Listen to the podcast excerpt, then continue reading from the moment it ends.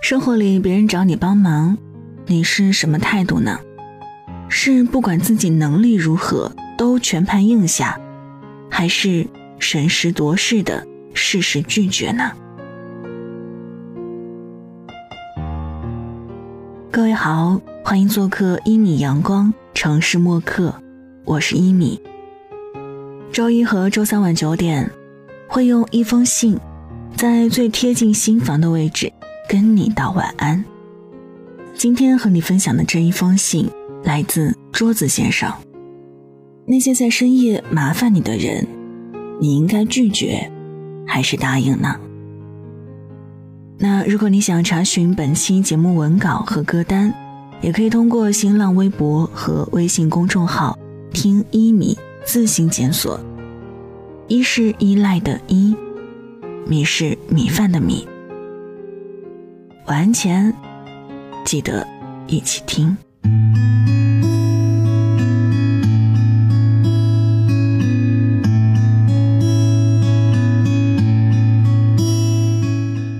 我还在教育行业的时候，一天深夜，一个很久没有联系的女同学找到我，说自己的单位在做一个演讲比赛，一等奖有丰厚的奖品，所以想请我帮忙给她写一篇。我心里是拒绝的，但他很诚恳的叫我帮忙，说结果不重要，参与就行。我只好答应下来。我把自己的休息时间挤出来，中午不睡觉就搜集资料。晚上备完课就坐在电脑前敲字儿，每一句都是斟酌着写，最后在通篇进行修改，花了三个晚上完成。我发给他，他道了谢之后说：“后天就要演讲，我还以为你忘了呢。”我听他言下之意有点怪我太慢的意思，但也没往心里去。后来看他发的状态，他在演讲比赛中并没有发挥好，只得了一个三等奖。我本以为这事儿就这么过去了，结果不久之后，我就听到一些闲言碎语。他说我不想帮忙可以直说，磨磨蹭蹭三天才给他稿子，害他没有充足的时间熟悉内容，还说我如果没有这金刚钻，就别揽瓷器活儿。听到这样的评价，我真是一肚子无名火。我气自己耗费精力帮他忙，到头来还是遭人诟病。当初要是直接拒绝就好了，尽了最大的能力去帮别人，对方还怪你不尽心，这样的人趁早敬而远之。生活中就是有很多这样的人，喜欢去麻烦别人，他们一切以自己的利益和感受为先，却全然不管是不是对别人造成了困扰。对这样的人，一开始就要勇敢说 no。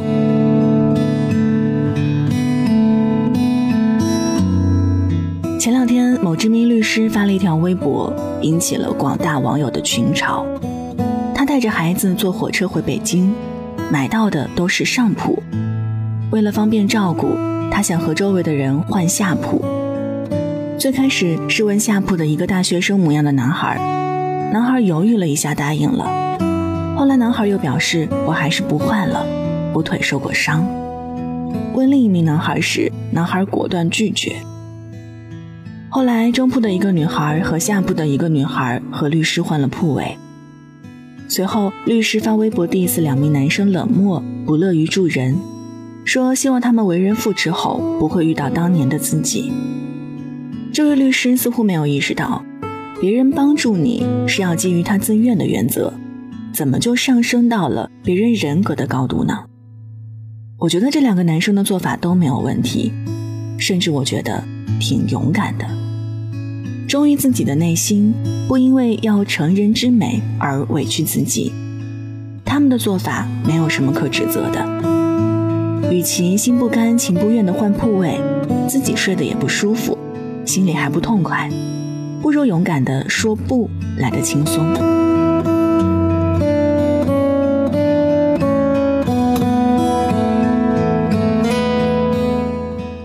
朋友老张买了一台车，自己爱惜的很。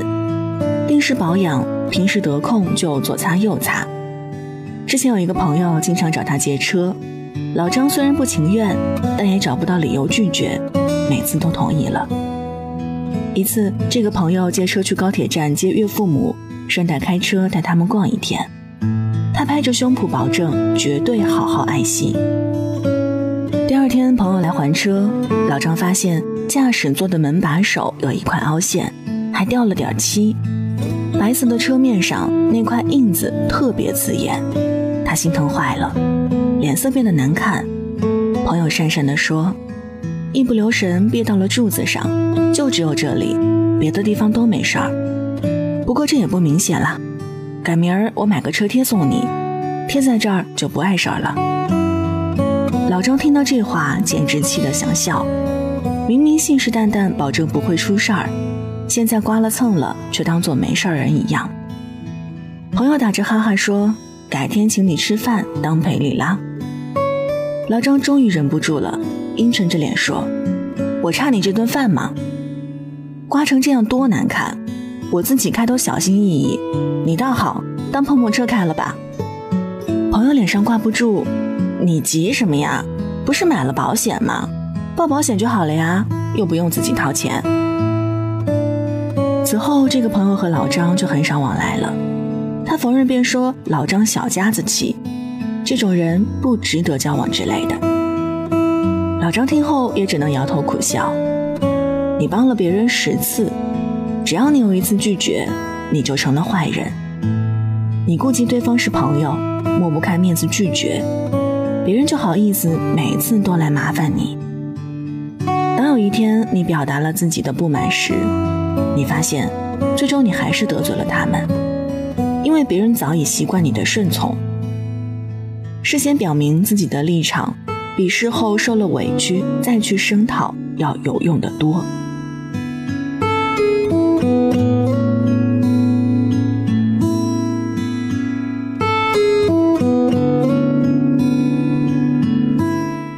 遇到别人向你请求帮助，但你不想答应的话，应该怎么机智拒绝呢？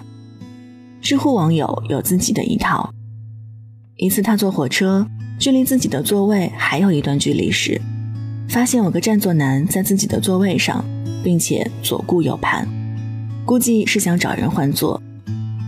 占座男看到他走过来，于是整理好面部表情，准备说换位的事情。那天他情绪不高，不想跟占座男换。为了速战速决，他想出一个奇招。他径直穿过自己的座位，往后面的座位走去。占座男以为自己搞错了，面部表情松弛下来，却没想到他杀了个回马枪，转身问占座男：“我能跟你换个位置吗？”男的一时没反应过来，之后指着旁边的女伴说：“不行，我跟他一起的。”于是他拿出车票说：“不好意思，这个座位是我的。”占座男拒绝在先，也没有理由提换座的事儿了。这种先发制人的方法，能够有效的堵住对方的嘴，不仅对陌生人有用，对那些为难你的朋友同样有效。有人想找你借钱，而你不愿意，你可以先开口问他借。如果他拒绝了你，那是对方不近人情在先，你大可以拒绝他的要求。别人提出让你帮忙，你不知道拒绝会不会得罪，就想想从前你需要的时候，对方是怎样对你的，很快你就能得出答案。有人让你用专业技术帮忙，你可以提出比市场价低一点的价格作为酬劳。他不愿意，你也没有义务帮助对方。很多人害怕拒绝别人之后会令对方不满，可在我看来，毫无底线的答应对方的要求，才会令别人得寸进尺，最终失去的更快。一开始就表明自己的态度，总比到时候一肚子怨念要好得多。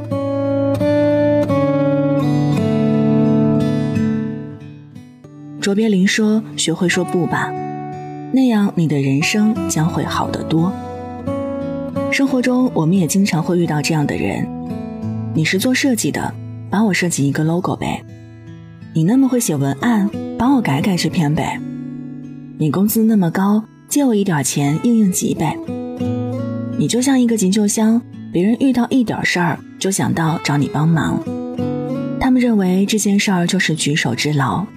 自己说句谢谢，就足以抵消你所耗费的精力和时间。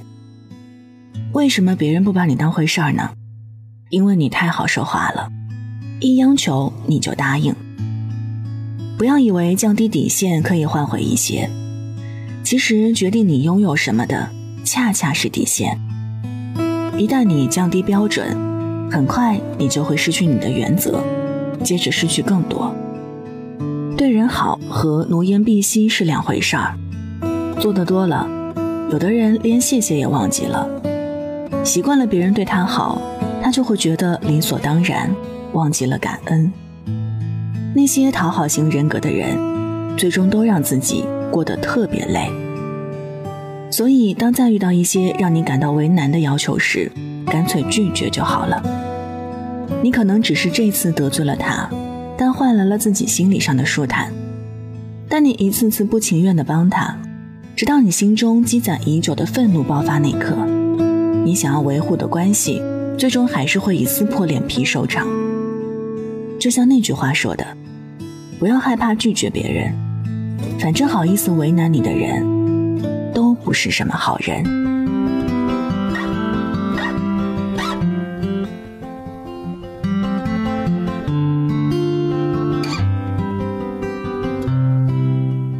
好了，文章就分享到这儿。其实关于拒绝。在之前的节目当中，也分享过很多文章。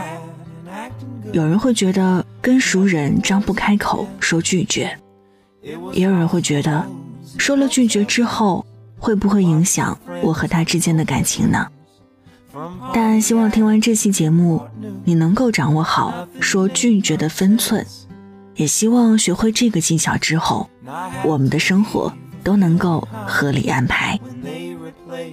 这里是城市默客，每周一三晚九点，用一封信给爱的人道一声晚安。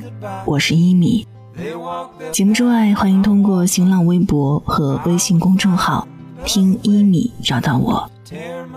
一是依赖的依，米是米饭的米。记得睡前嘴角上扬，这样。明天起来，你就微笑着的。祝你晚安，好梦香甜。This is stand up straight and take your eyes off the wooden floor. No, I didn't find what I was looking for. Still, I had to go from Fisher Road to Hollywood. Still, I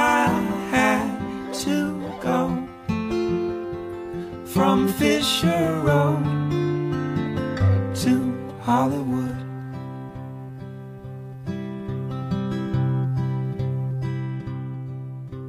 They taught some bigger words to me at the university. Only it's a curse to speak without some regard for the one I'm talking to. Do I sound like a friend to you? And do we even speak the same language anymore? I am staying here with you. I've done all I know to do. They say stand up straight and take your eyes off the ballroom floor.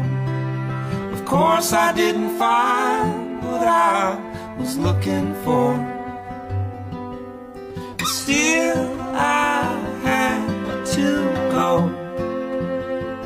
from Fisher Road to Hollywood. And still I go from Fisher Road to Hollywood.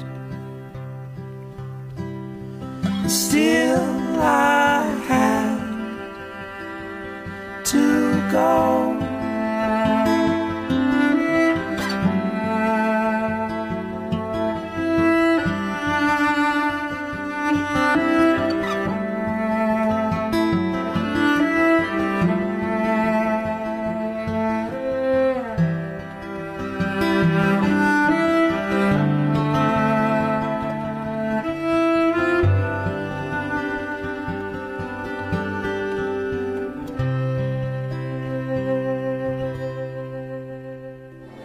晚上十点，赶回家的最后一班地铁，坐空无一人的公交，寄没有地址的信，拆自己给自己买的礼物，化没有人欣赏的妆。